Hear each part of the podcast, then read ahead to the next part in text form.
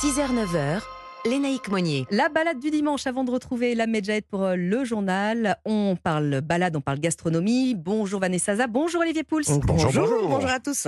Et direction la Provence qui passe à l'heure des foires. Vanessa, la foire au Santon. On part à Saint-Maximin, la Sainte-Baume. Exactement. connais pas. Bah, c'est à 20 km d'Aix-en-Provence. D'accord. On est en Provence verte. Et donc, en effet, ce week-end, c'est son marché au Santon. C'est le 40e. Donc, c'est une tradition. Vous savez, de toute façon, que c'est une tradition à la crèche en, en Provence. C'est sacré. Ça se transmet de génération en génération. Dès qu'un enfant bah, naît, évidemment, bah, sa, sa marraine lui offre la nativité. Puis sa crèche, bah, il va l'agrandir hein, au, fil, au fil des années. La première crèche, on l'attribue à quelle période, Vanessa? Et ben, au XIIIe siècle, euh, c'est à Saint-François d'Assise, au château de Greccio, hein, en Italie, euh, donc euh, euh, qu'on ouais. Voilà. Alors nous, c'est qu'au XVIe siècle qu'elle débarque en fait dans nos églises. Et à l'époque, on les représente ces personnages divins qu'en cire, parce que c'est vraiment un signe de, de pureté, Mhm. et vêtus d'étoffe. Et les petits santons, en revanche, euh, qu'on connaît euh, tous, ils apparaissent à la Révolution, parce que vous savez que les églises ferment, donc Mhm. on a quand même envie d'avoir sa crèche à la maison. En provençal, euh, ces petits santons, on les appelle les santounes. hein, ils, euh, ils sont déjà fabriqués en argile, et la première foire qui leur est euh, dédiée, elle a lieu à Marseille en 1803. Et c'est donc à ce moment-là que le village provençal va s'installer dans la crèche, avec tous ces métiers, avec ces personnalités comme le Bartholomew, vous savez, c'est les livrognes Ah, en, bonnet de nuit qui présente une morue euh, plate à l'enfant Jésus. Bon, bah bref, allez-y, allez à la, à la Sainte-Baume. Il y a tous les santonniers et artisans pour vous, les naïcs, qui vous attendent. Et alors, Saint-Maximin, ça a une histoire euh, particulière, hein, Vanessa. parce que c'est le troisième berceau de la chrétienté après Rome et euh, Jérusalem. Euh, sa basilique, elle, elle est considérée en plus comme le plus bel édifice gothique de, de Provence. Mhm. Et elle aurait été bâtie sur le tombeau de Marie-Madeleine. Euh, c'est pour ça qu'on peut voir dans la crypte ces, ces reliques. Euh, Marie-Madeleine aurait vécu les 30 dernières années de sa vie dans une grotte, donc en plein cœur du massif de la Sainte-Baume. La Sainte-Baume, je ne sais pas si vous voyez, en fait, c'est la sœur jumelle de la Sainte-Victoire Ah, que bah, Van. Gogh donc, a, a peinte. Et donc, elle est accrochée à la falaise. C'est un haut lieu de pèlerinage. Et euh, c'est une très belle chapelle. Elle est assez impressionnante et surtout, elle prend une autre dimension quand vous avez tout gravi au bout de 45 minutes. Ouh là là. Et vous pouvez Et qu'on va se reposer. et on du va coup? se reposer. Ah bon, on va se reposer dans deux maisons d'autres que j'adore, à 10 km de Saint-Maximin, Bellone en Provence ou euh, la Bastide de Saint-Estève.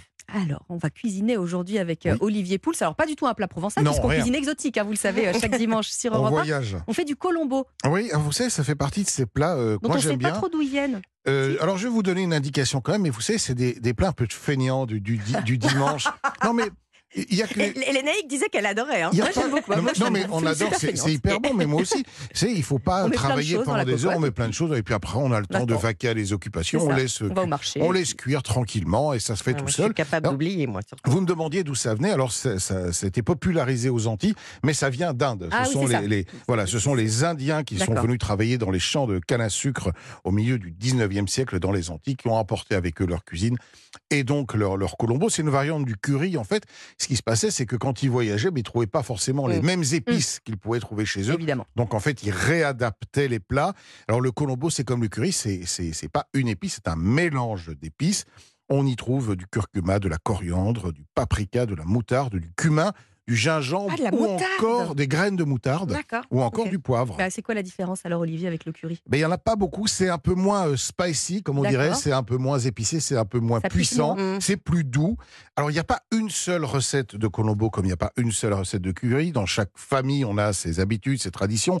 On peut mélanger plein de choses en termes de légumes. On peut faire d'ailleurs des colombos que de légumes. Ouais, Et puis aussi euh, mettre de la viande, du bœuf, du cabri qu'on met beaucoup euh, aux Antilles, du porc, du poulet, du poisson, des crustacés comme euh, du crabe et des crevettes. Des crevettes. Ah oui, moi ça j'aime bien quand il y a des crevettes. Vous voulez une petite recette? Ouais, je veux bien une recette. Bon alors c'est très simple. Ben, il vous faut un kilo ben, de crevettes hein, si vous voulez, allez, mais sinon de, de poulet, de porc, vous, les- vous allez les décortiquer. On va prendre les légumes de saison. Donc en ce moment, qu'est-ce qu'on trouve? Des carottes, Mhm. des pommes de terre, Ouais, de la patate douce, d'accord. un peu de courge, un, un morceau de courge, ça marche très bien dedans aussi, un oignon, une petite gousse d'ail, les fameuses épices à colombo qu'on peut acheter toutes prêtes évidemment les chez les épiciers, on les hein. trouve Oui. assez facilement, et un jus de citron pour terminer. Ben, pour le boulot, c'est simple. hein. Vous m'émassez l'oignon en petits morceaux, vous faites un peu revenir pour le, légèrement le colorer. Tous les légumes, vous, les avez coupés en gros dés, parce que ça va réduire un Oui. peu, donc plutôt des gros dés. C'est pareil, vous les faites revenir dans un petit peu de, de matière grasse. On rajoute les crevettes, on saupoudre largement de poudre, on mouille à hauteur et on laisse mijoter tranquillement pendant une petite heure. On ajoute l'ail finement coupé à la fin, le jus de citron. Un petit, Et à peu de, table. un petit peu de riz? Il y a des pommes de terre, mais Ah non, si a vous voulez, terre, si vous du riz en plus, faites-vous Non, non, non, on fera pas. On va s'arrêter. Double dose pour les naïcs. Merci à tous les deux. Bon dimanche, europe1.fr pour retrouver la recette et les adresses.